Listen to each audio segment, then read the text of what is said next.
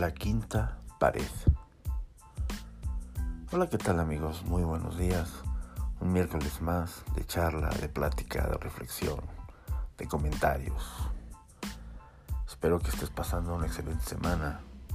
Hoy vamos a hablar de un tema que generalmente pasa desapercibido por muchas personas, que no debería de ser por los profesionales en la arquitectura.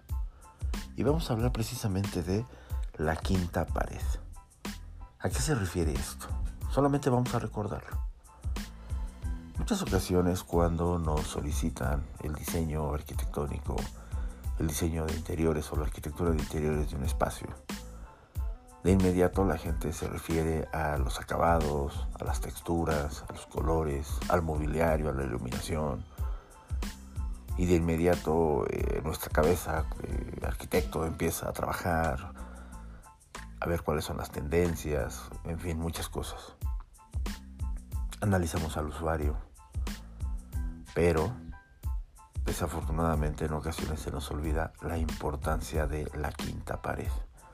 ¿Y cuál es esa quinta pared? Vamos a recordar simplemente que muchos profesionales mencionan que la quinta pared es precisamente el plafón. Y se nos olvida.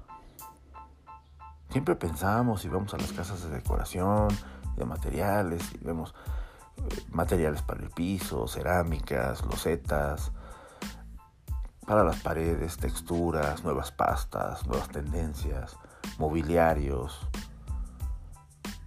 iluminaciones. Pero pocas veces pensamos en el diseño de los plafones.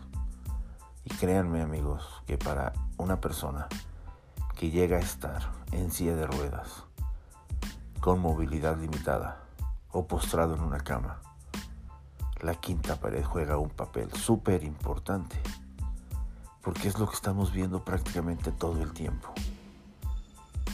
No nos olvidemos de analizar al usuario, pero también no nos olvidemos de pensar a futuro.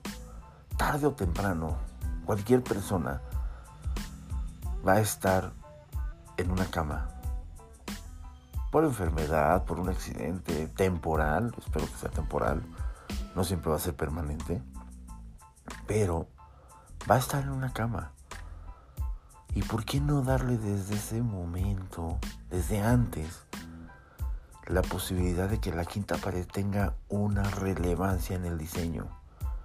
No pensemos nada más en los plafones lisos, en esos plafones, pues si me lo permiten, sin chiste, cuando el plafón puede darnos muchas sensaciones.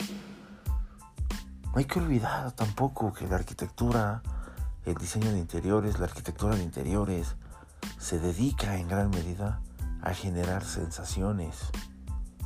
Esa es una de sus principales motivos, de las principales razones de la arquitectura, de la decoración. Creo que somos muchos los profesionistas que nos involucramos en el diseño de espacios arquitectónicos. Y entre todos debemos de pensar qué vamos a hacer con el plafón, con la quinta pared.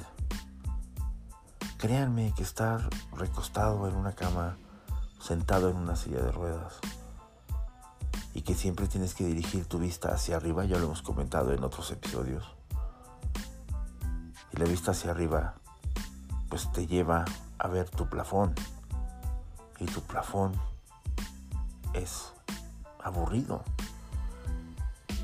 No tiene ninguna tendencia, no tiene ninguna lógica. Simplemente decimos, pues hay que pintarlo de blanco. Ya no, ya no hablemos de las lámparas, porque luego también escogemos unas lámparas que creemos que se ven bien, pero vamos a verlo desde la perspectiva de la persona que está en la silla de ruedas, la persona que está en una cama.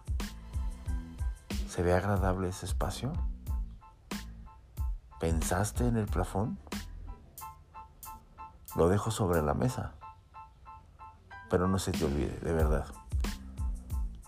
Compañero profesionista, no te olvides de la quinta pared.